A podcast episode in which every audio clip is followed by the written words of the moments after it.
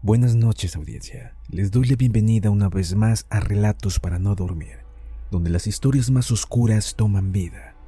Antes de iniciar los invito a seguirnos a través de Instagram, donde subimos contenido acerca de los casos que aquí hablamos. Nos encuentran como relatos-podcast. Bien, iniciemos con nuestro siguiente episodio. En 2015 Guzmán y de manera sorpresiva volvió a huir de la prisión del altiplano a 25 kilómetros de Toluca. Fue imitando los túneles que usaba para trasladar cocaína. Construyó uno de un kilómetro y medio y de esa manera volvió a la libertad. Escapó el Chapo Guzmán del penal de Puente Grande,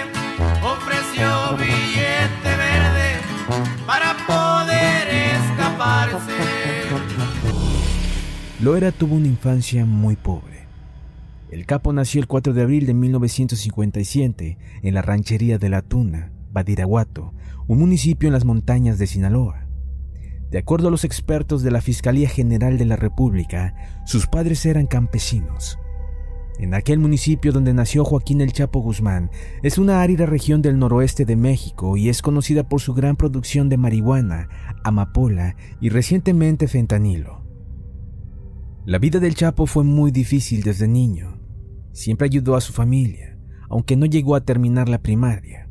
Solo estudió hasta tercero de primaria, pero su vida cambió para siempre cuando entró al mundo del narcotráfico hasta convertirse en el líder del cártel de Sinaloa.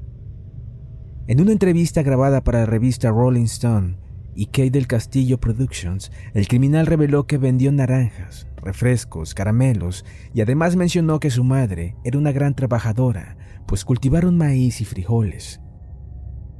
En la entrevista donde dieron a conocer sobre la historia del Chapo Guzmán desde niño, su madre hacía pan para mantener a su familia, mientras que Guzmán se ocupaba del ganado de su abuela y además cortaba la madera.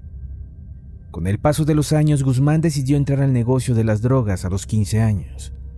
Posteriormente se fue a Culiacán y también partió a Guadalajara. El Chapo trabajó con Miguel Ángel Félix Gallardo, conocido como el jefe de jefes o el padrino, el primer zar de la cocaína en México. Fue uno de los primeros fundadores del cártel de Guadalajara, cártel donde se unió Guzmán durante su época de la juventud. En el año 1989, atraparon a Miguel Ángel Félix Gallardo tras el asesinato de Enrique Camarena, quien fue agente de la Agencia Antidrogas de Estados Unidos. Tras la captura de Gallardo, el Chapo formó parte de la segunda generación de los líderes del cártel de Sinaloa. Tras las alianzas que hizo con otros narcotraficantes del país sudamericano, se convirtió en un narcotraficante importante. Como era un atrevido de pura cepa, lo imitó y lo superó en fortuna y ferocidad. Llegó a monopolizar el 25% del mercado de la droga, unas 150 toneladas que ingresaban al país del norte. Se estima que en dos décadas movió una cifra cercana a los 14 mil millones de dólares. Su creatividad para trasladar cocaína lo hizo trascender. Lo realizó a través de su propia flota de taxis aéreos, en jabones, en pimientos y llevó su oscuro negocio a niveles insospechados. Año a año, su ingeniería se volvió más sofisticada. Llegó a construir cerca de 100 túneles para atravesar la frontera con los Estados Unidos que tenían aire acondicionado, luz y rieles para los carros de transporte. Su primera captura sucedió en 1993 en Chiapas, en la frontera de México con Guatemala. Había ido a ese país escapando de la policía que buscaba a los autores del asesinato en un tiroteo entre mafias en el aeropuerto de Guadalajara del cardenal Juan Jesús Posado Campo, hecho del que el Chapo siempre negó haber participado. Chapo fue arrestado en el puente fronterizo internacional del Talismán y luego extraditado a México, donde pasó casi nueve años en prisiones de alta seguridad hasta que volvió a escaparse en 2001.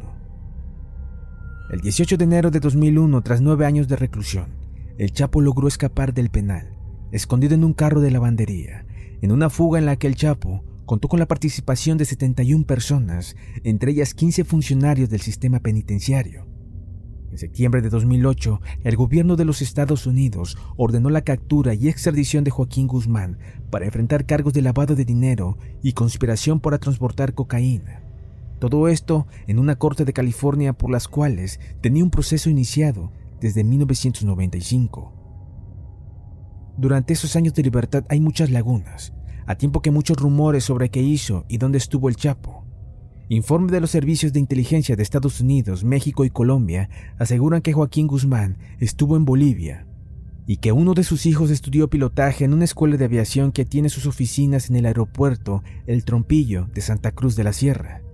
Según esta hipótesis, se dice que padre e hijo usaron identidades falsas y se señala que el joven incluso sufrió un accidente en prácticas de vuelo. Pero en 2014 fue nuevamente capturado, esta vez por miembros de la Marina Armada de México y en Mazatlán, estado de Sinaloa. En la captura ayudaron elementos de la DEA y de los Marshals de Estados Unidos. En julio de 2014, Loera trató de fomentar una huelga de hambre en el penal y en febrero de 2015 se hizo público un manuscrito de 11 páginas donde reclusos denunciaban malos tratos, hacinamiento, condiciones de insalubridad en celdas y en los alimentos. Entre los firmantes se encontraba Guzmán Loera y sus antiguos capos enemigos, ambos casos teóricamente imposibles al estar en áreas distintas sin posibilidad de comunicación. Pero lo increíble volvió a suceder. La noche del 11 de julio de 2015, el Chapo volvió a fugarse. Se dijo que la fuga ocurrió alrededor de las 9 de la noche, poco antes de las 8.52. El sistema permanente de videovigilancia del Centro Federal de Redactación Social número 1, conocido como el Penal de Almoloya, registró a Joaquín Luzmán Loera aproximadamente al área de la ducha de la estancia en la que se encontraba y donde un pequeño muro provocaba un punto ciego. En ese lugar se localizó la entrada de un túnel. El 16 de octubre de 2015, el Chapo escapó de ser capturado pero resultó herido durante una huida precipitada mientras era perseguido. Pero tan solo unos meses después, el 8 de enero de 2016, de nuevo a través de Twitter, Enrique Peña Nieto informó que Joaquín Guzmán Loera había sido capturado durante un operativo de la Marina Mexicana en la ciudad de Los Mochis, en Sinaloa. Joaquín volvería a la cárcel del Altiplano, la misma de la que se había fugado 181 días antes. Finalmente, el 19 de enero de 2017, el líder del cártel de Sinaloa fue extraditado a Estados Unidos. El 12 de febrero de 2019 fue declarado culpable de varios delitos. El narcotraficante fue condenado a cadena perpetua, más de 30 años de prisión.